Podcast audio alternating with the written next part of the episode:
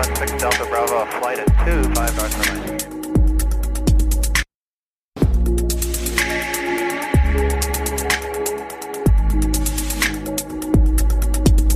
Willkommen an Bord und hallo zur ersten Folge Cockpit Talk. Mein Name ist Leonardo, ich bin Pilot einer deutschen Airline und als solcher bekomme ich in meinem Alltag viele Fragen zu meinem Job gestellt.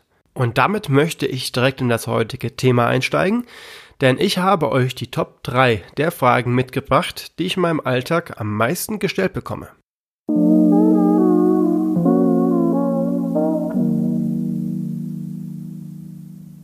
Frage 1.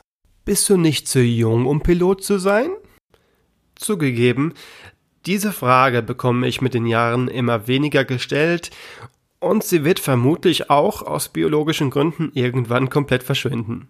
Auf mein aktuelles Alter bezogen würde ich die Frage aber mit einem klaren Nein beantworten. Meinen ersten Job auf einem Verkehrsflugzeug, damals der Boeing 737, habe ich mit jungen 23 Jahren angetreten. Natürlich kann ich verstehen, dass es dem einen oder anderen schwerfällt, die Verantwortung für das eigene Leben, zumindest für die Dauer des Fluges, in die Hände eines 23-Jährigen zu legen. Dazu gibt es aber Folgendes zu berücksichtigen. Eine Cockpit-Crew besteht immer aus zwei Piloten. Auf der einen Seite ein erfahrener und meist auch etwas älterer Kapitän und auf der anderen Seite der erste Offizier, der womöglich gerade am Beginn seines Berufslebens steht und damit noch relativ jung sein kann. Eines kann ich euch aber versichern. Das Alter spielt prinzipiell erstmal keine Rolle und ich erkläre euch gerne warum. Bis ein neuer, junger Kollege in seinem Berufsalltag entlassen wird, hat er ein sehr, sehr umfangreiches und intensives Training erstellt durch die Airline durchlaufen und ist dadurch genauso wie der Kapitän in der Lage, das Flugzeug sicher von A nach B zu fliegen.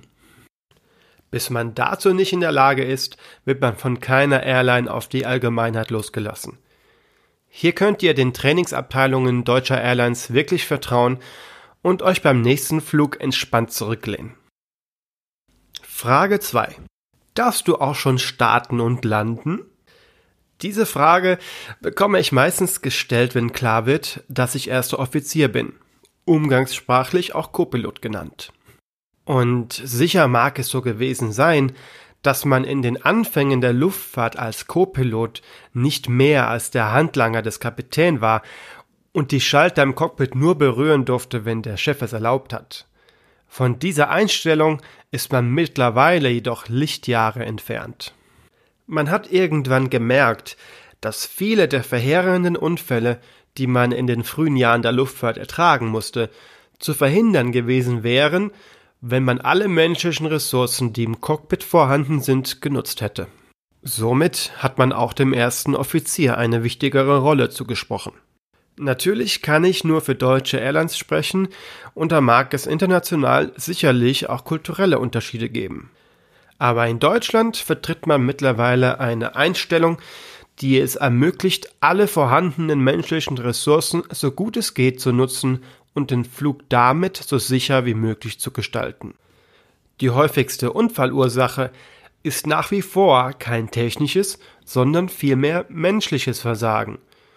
Deshalb haben wir mittlerweile im Cockpit eine Arbeitseinstellung, die unter anderem auch auf der Kontrolle des Kollegen basiert und somit Fehler, die zu Unfällen führen können, frühestmöglich enttarnt. Um zurück zur Frage zu kommen. Der Kapitän und der Co-Pilot werden unter normalen Bedingungen als gleichwertige Cockpit-Mitarbeiter angesehen, die zum einen feste Aufgaben haben, zum anderen aber auch variable. Variabel in den Flugphasen, in denen die Aufgabenverteilung wechseln kann. Konkret heißt das in meinem Fall, dass der Kapitän zwar immer das Flugzeug am Boden bewegt, beim Aufrollen auf die Startbahn zu Beginn des Fluges die Kontrolle aber durchaus wechseln kann, je nachdem, wer den Flug eben durchführt. Wenn wir beispielsweise von Düsseldorf nach Lissabon fliegen und direkt im Anschluss wieder zurück nach Düsseldorf, besprechen wir zu Beginn des Tages, wer welchen der zwei Flüge durchführt. Wenn ich beispielsweise den Rückflug durchführe, gehört natürlich auch der Start in Lissabon und die Landung in Düsseldorf zu meinen Aufgaben. Und das nicht erst nach fünf Jahren, die ich jetzt schon im Job bin, sondern von Tag eins an. Als erster Offizier durchläuft man, wie schon erwähnt, ein intensives Training auf einem Simulator, der dem echten Flugzeug sehr, sehr nahe kommt. Und wenn man dann seinen ersten Flug mit Passagieren auf dem echten Flugzeug antritt, muss man auch direkt starten und landen. So war es auch bei mir. Mein erster Flug damals auf der ausgebuchten Boeing 737 ging von Frankfurt nach Varna in Bulgarien. Ich war wirklich sehr aufgeregt, schließlich ist mit diesem Tag für mich neben der großen Verantwortung, die man übernommen hat, auch ein Kindheitstraum in Erfüllung gegangen. Und natürlich war ich, als der Tag vorüber war und alles wie geplant funktioniert hat, auch unfassbar stolz.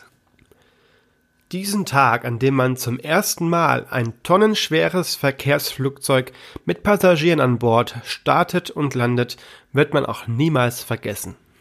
Und damit kommen wir zur Frage Nummer drei, mit Abstand am meisten gestellt. Eigentlich fliegt doch sowieso nur noch der Autopilot, oder? Ihr macht doch gar nichts mehr. Falsch. Es ist richtig, dass nach dem Start für die Dauer des Reiseflugs bis kurz vor der Landung der Autopilot genutzt wird, ja sogar benutzt werden muss, wenn man in einen bestimmten Luftraum einfliegt.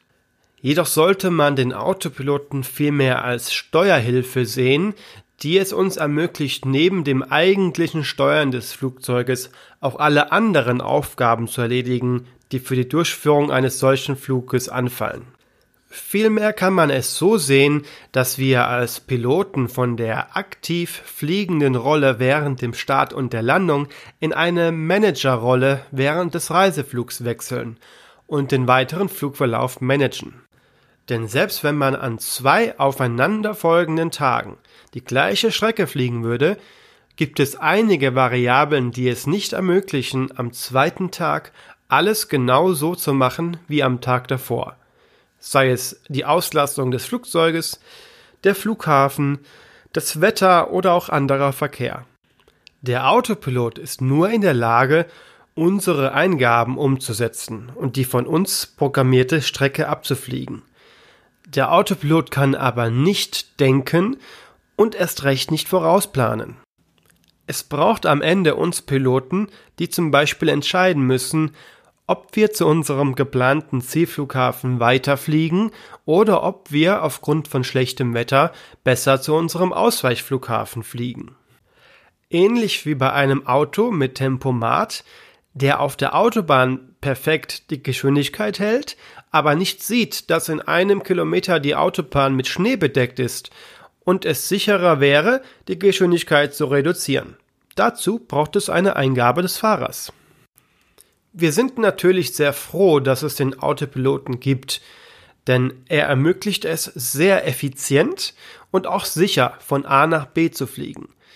Gerade in heutigen Zeiten, in denen wir weltweit bis zu 800.000 Flüge pro Tag registrieren, trägt vor allem der Autopilot dazu bei, dass wir den vorhandenen Luftraum überhaupt so gut nutzen können. Aber dennoch versuchen wir auch heute noch so oft wie möglich manuell zu fliegen. Und nach wie vor ist jeder Start manuell geflogen und so gut wie jede Landung auch. Und ich hoffe, das bleibt auch noch lange so, denn es macht auch sehr viel Spaß. Und das waren sie schon die drei häufigsten Fragen, die ich als Pilot in meinem Alltag gestellt bekomme. Und das war auch die erste Folge Cockpit Talk. Wenn auch ihr eine Frage habt, die euch unter den Nägeln brennt und ihr schon immer mal einen Piloten fragen wolltet, dann könnt ihr das gerne tun. Entweder per Mail an cockpittalk@mail.de oder auch per Nachricht über Instagram at cockpittalk. Ich werde versuchen, alle Fragen, die mich erreichen, im Laufe des Podcasts zu beantworten. Ich freue mich aber auch über jede Art von Feedback und gerne könnt ihr natürlich diesen Podcast auch abonnieren, wenn er euch gefällt, damit ihr keine Folge mehr verpasst. Ich hoffe jedenfalls, dass ihr heute etwas mitnehmen konntet. Freut euch auf viele weitere Folgen, die nächste dann wieder kommenden Montag. Bis dahin, macht's gut und denkt dran, man lernt nie aus.